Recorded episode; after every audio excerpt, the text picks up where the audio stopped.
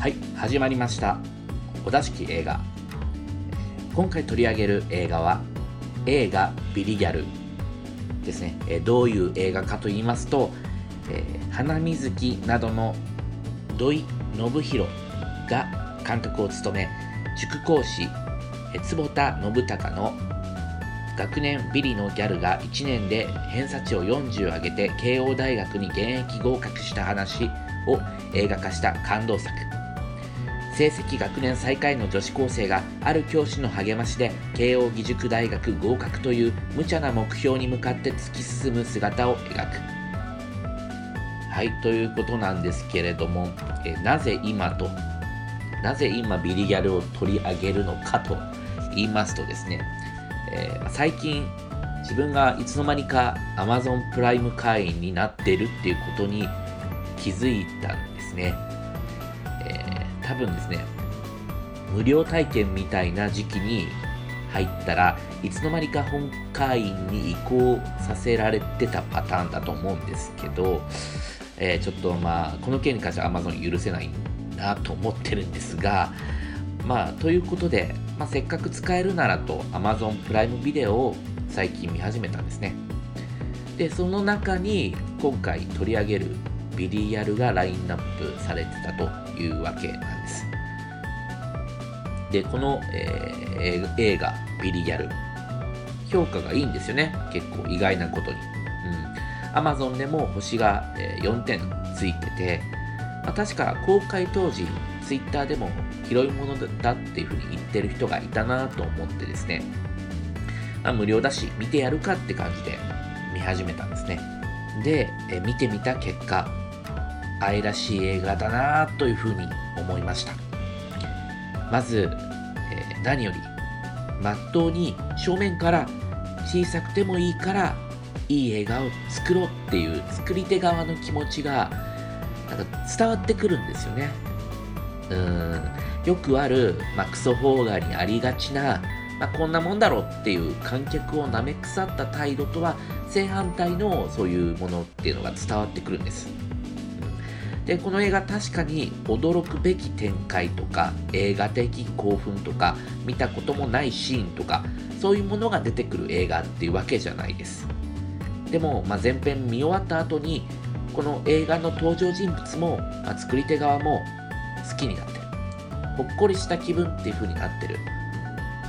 そういう映画だと思いました。あとですね、まあ、受験映画としては最高の出来なんじゃないかなというふうにも思いました、うん、まあそんなジャンルの映画は他には、まあ、ザッツカンニングぐらいしか知らないんですけど、えー、まあ、受験っていうのは日本人の多くが通ってきた道だとは思うんですね。うん、だから、題材としては結構観客を感情移入させやすいいい題材だと思うんです。うん、この映画もですね、受験時の焦燥感とか、プレッシャーとか、そういうものをですね、思い出させてくれて、とても懐かしく、切ない気持ちになりました。え特にですね、合格発表、ネットで見るときのあの静かな有村架純の表情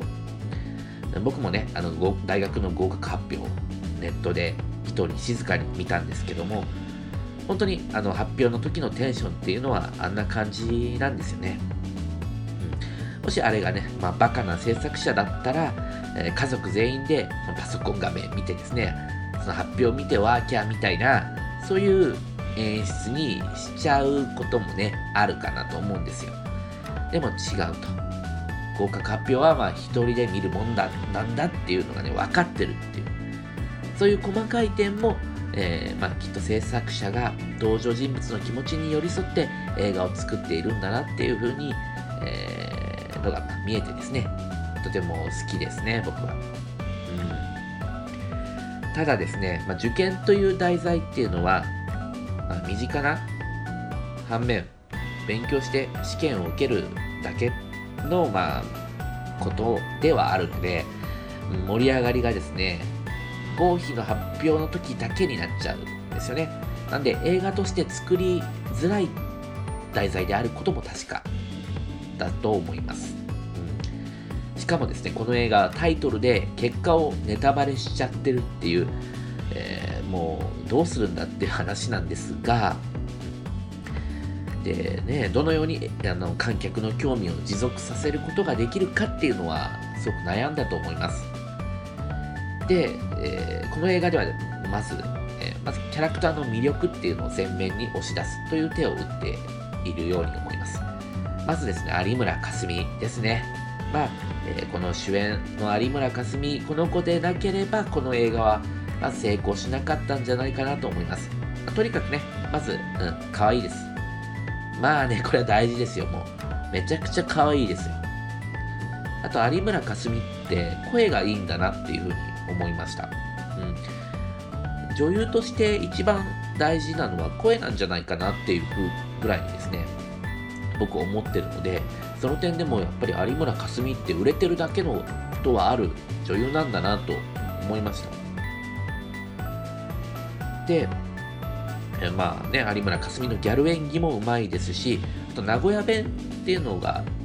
あの、いいなって初めてこの映画を見て思いました。うん、なんか結構強いんですよね、名古屋弁って。強いんだけど、その中にも愛嬌があるというか、そういう方言なんだなっていうふうに、うん、感じましたね。うん、で、まあ、そのギャルとしてですね、すもうすっごいアホなんですよ。すっごいアホで、で言いたいこともね、なんかズバズバ言っちゃうタイプの、そういうあの気持ちよさと、まあ、隠しきれないそのね、有村架純が持つ可愛さっていうバランスがね、すごくいいんですよ。うん。有村架純って、なんかか弱い女の子も演じさせられたりすることも多いと思うんですけど、強い女、うん、強気な女を演じさせた方がいいな、いいんじゃないかなっていうふうに思いました。で、まあ、えー、その、えー、有村架純の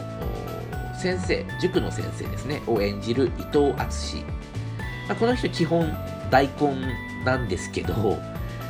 ただね、まっすぐなてらいのない性質を持ってる役っていうのを演じさせると、右に出る者はいないかなと。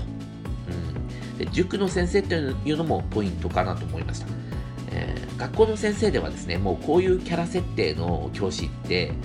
嘘くさくてですね、説得力がなくなっちゃうんじゃないかな。うん、もう金八先生とかね、もう学校を舞台にしては作れない作品かと思います。学校の外にしかこういう先生はいないっていう、まあそこがね、あの、説得力を持っちゃうっていうのも悲しいですけど。うん、で BGM もいいですね。うん、クソフォーが特有の、まあ、嘘、大げさ、紛らわしいストリングスが満載の暑苦しい劇伴じゃなくて、えー、ね、バスで父親と受験会場に向かうシーンがあるんですけど、そこでね、あの静かな英語詞の曲なんか流れててですね、戦いの前の雰囲気っていうのがすごく出てて、品がいいなと思います。サンボマスターのエンディングテーマもいいですね。うん、歌詞を見ると単なるタイアップじゃないってことがわかると思います、うん、この映画のテーマの一つでもある可能性っていうのを高らかに歌い上げてていいですね、まあ、悪いところって言ったらまあその家族も一つのテーマになってるんですけども、まあ、この家族がね分裂しちゃってるんですよねあの父親と息子サイドと、あの、母親と娘サイドってちょっと分かれちゃってるんですけど、うん、この設定はまあ、あんまりリアリティないかなとは思います。まあ、絶対あんな家族いないよとは言わないですけれども、うん、ただですね、そこのその設定もある程度工夫をしててですね、うん、これはもしかしたら原作本からしてそういう風になってるのかもしれないんですけど、さやかちゃんね、まあ、娘ですね、が自分のお母さんのことをあーちゃんっていう風にね、あの、名前で、あだ名で呼んでるんですよね。これでですね、うん、さやかが、このお母さんに一方的に庇護される普通の親子関係っていうことではなくて、えー、父とね、息子に、まあ、言っちゃえば差別されてる、えー、母と娘っていうこの2人、えー、が、まあ、の関係がですね、まあ、戦う友と書いて戦友みたいなそういう関係だっていう風な印象を生み出していてえー、この家族の、まあ、ちょっとね、あのー、奇抜というか、